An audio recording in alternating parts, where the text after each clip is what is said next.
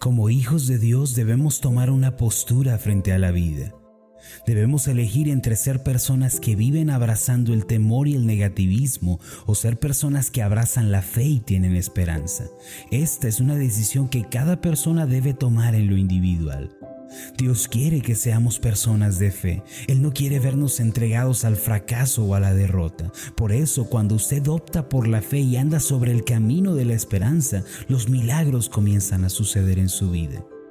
Hoy, aunque tenemos desafíos y problemas delante de nosotros, Dios está a nuestro lado por cuanto hemos recibido a Cristo.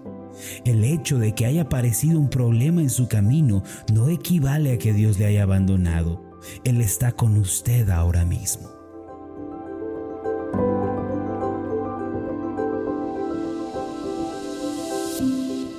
Estás escuchando Meditaciones Ascender con el pastor Marlon Corona. Acompáñanos a escuchar el final de la serie de esta semana titulada Milagro en el Desierto. El tema de hoy es Nuevas Creencias y Convicciones. La Biblia nos dice en Éxodo 12:40 que el pueblo de Israel habitó en Egipto por mucho tiempo. Este pasaje dice así, el tiempo que los hijos de Israel habitaron en Egipto fue 430 años. Esto significa que generación tras generación ellos vivieron como esclavos de los egipcios por poco más de cuatro siglos. Como consecuencia, todos los conceptos y pensamientos de los israelitas eran de esclavitud y opresión. Ellos se sentían inferiores a los demás, discriminados y desesperados, pues lo único que conocían era la esclavitud y el menosprecio. Sin embargo, al ser liberados por Dios, ellos tenían que cambiar esa manera de pensar y de ver la vida. Debían dejar atrás junto con Egipto toda aquella mentalidad y formas de pensamiento que los habían acompañado por siglos. Ahora, después de ser sacados de la esclavitud, los israelitas estaban de camino a la tierra prometida. Por esta razón sus creencias ya no podían ser las de la esclavitud y la opresión, necesitaban ser renovados o padecerían grandemente. Cuando el pueblo de Israel llegó a la orilla del Mar Rojo, toda aquella multitud vio que el ejército de Faraón los había perseguido para destruirlos. Como resultado se llenaron de una tremenda confusión y desesperación. Este, no obstante, era un momento muy importante y crucial para sus vidas y para sus historias. Ellos, en lugar de pensar con una mentalidad de esclavitud y opresión, debían recordar que fue la mano poderosa de Dios que los había librado y debían dar paso a los pensamientos de fe. No debían dejarse llevar por sus razonamientos y sus sentidos. Era un error entregarse a lo que sus ojos estaban viendo o a lo que sus oídos estaban escuchando. Ellos debían optar por el camino de la fe.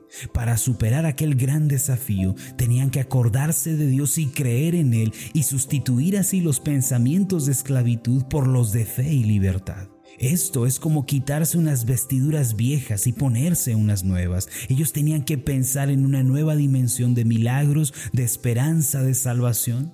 Continuar considerándolo todo en la dimensión terrenal y de esclavitud representaría la derrota. Por eso debían cambiar. La Biblia, sin embargo, nos dice que pensaron según las creencias del pasado porque no veían la salida. Además, abrazaron la queja y se dieron por vencidos.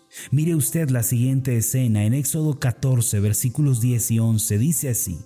Y cuando Faraón se hubo acercado, los hijos de Israel alzaron sus ojos, y he aquí que los egipcios venían tras ellos, por lo que los hijos de Israel temieron en gran manera y clamaron a Jehová. Y dijeron a Moisés, ¿no había sepulcros en Egipto que nos has sacado para que muramos en el desierto?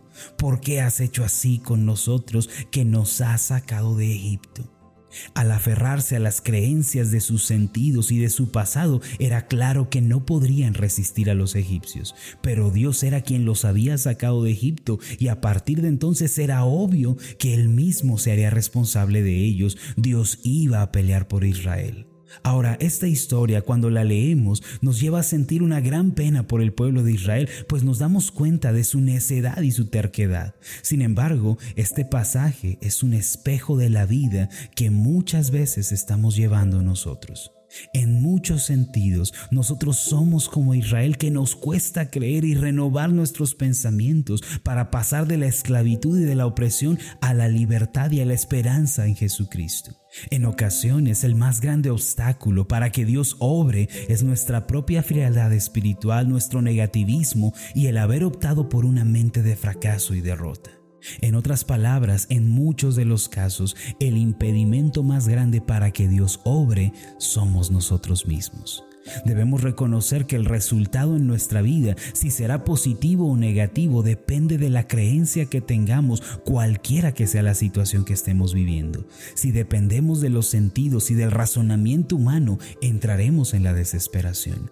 Pero si tenemos la creencia de Dios, de su palabra y de la fe, no nos encontraremos peleando solos, sino que Dios peleará por nosotros. Y cuando Dios está a nuestro lado, ocurren milagros en nuestra vida. Aquella persona que ha creído en Cristo, que ha nacido de nuevo y que ha sido redimida por la sangre de Cristo, debe renovar sus creencias. Tiene que pasar de la muerte a la vida también en su manera de pensar. La salvación y redención de Cristo deben alcanzar nuestros pensamientos y las convicciones más profundas de nuestro ser. La persona que ahora está en Cristo para llevar una vida de éxito y bendición tiene que convertirse a la dimensión de la fe de los milagros y del reino celestial. En toda circunstancia por la que estemos pasando, debemos creer en la palabra de Dios y renovar nuestras creencias. Hay que pensar en el Señor, en su salvación, en su favor. Tenemos que proclamar que Dios ya nos dio la victoria de antemano. El apóstol Pablo dijo en Romanos 12:2, no os conforméis a este siglo, sino transformaos por medio de la renovación de vuestro entendimiento, para que comprobéis cuál sea la buena voluntad de Dios, agradable y perfecta. ¿Qué significa esto? Como hijos de Dios no podemos rezagarnos en la carrera de la renovación del pensamiento. Debemos abandonar los pensamientos cargados de maldición y de derrota y debemos elegir los pensamientos de victoria, de triunfo, de éxito. Estos últimos son los pensamientos de la palabra de Dios. En 2 de Corintios capítulo 2 versículo 14, el apóstol Pablo declaró lo siguiente: Mas a Dios gracias, el cual nos lleva siempre en triunfo en Cristo Jesús y por medio de nosotros manifiesta en todo lugar el olor de su conocimiento. Así deben ser nuestros pensamientos, siempre en triunfo en Cristo Jesús. Sature su mente con la palabra de Dios, crea que los milagros le sucederán y confiese con sus labios, la mano de Dios está sobre mí. Oremos. Amado Padre Celestial, así como sacaste a los israelitas de la tierra de Egipto con brazo fuerte, con mano poderosa, y los guiaste en medio del desierto, y esperabas que ellos tuvieran fe, tuvieran esperanza en tu poder, así también los que hemos sido salvos por Jesucristo, redimidos por su sangre, tú esperas que nuestra mente sea renovada para creer en el poder, para creer en la esperanza y para aferrarnos a los milagros que tú haces. Tú no quieres que vivamos con una conciencia de esclavitud y de opresión como si todavía estuviéramos en el mundo o como si todavía fuéramos esclavos del diablo. Ayúdanos a renovar nuestros pensamientos, a ser diferentes a los israelitas en el desierto. Ayúdanos a pensar en la victoria, a pensar que es posible si nos tomamos de tu mano, que toda situación se puede revertir si tan solo te ponemos en primer lugar en nuestra vida. Concédenos tu ayuda, Señor, para que seamos renovados.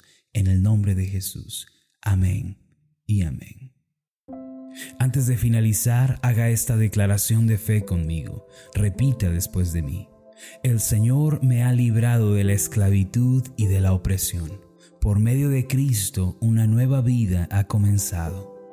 Mi mentalidad será renovada en la palabra de Dios. Amén. ¿Qué tal? Mi nombre es Marlon Corona, soy el pastor de la iglesia Ascender en la ciudad de Zapopan, Jalisco, en México. Le agradezco mucho por haberme seguido con esta meditación. Mi oración siempre es que usted sea prosperado en todas las cosas y goce de una buena salud así como prospera en su alma.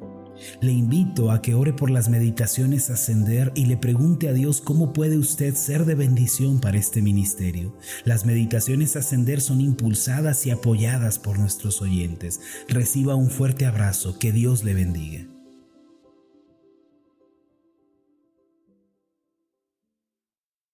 Estamos muy contentos, pues esta semana llevaremos a cabo nuestra conferencia anual titulada Conquistadores. En Ascender ya los estamos esperando y estamos emocionados de poder servirles. Los esperamos del 24 al 26 de enero en el Centro de Reuniones Ascender en Zapopan, Jalisco, en México. Si usted desea asistir a la conferencia 2020, todavía está a tiempo. Puede confirmarnos su asistencia en nuestra página de Facebook a través de un mensaje privado o también también un mensaje de WhatsApp a nuestros números oficiales. Le pedimos incluir su nombre, su edad y la ciudad de iglesia de donde nos visita. Allá nos vemos. Hasta pronto.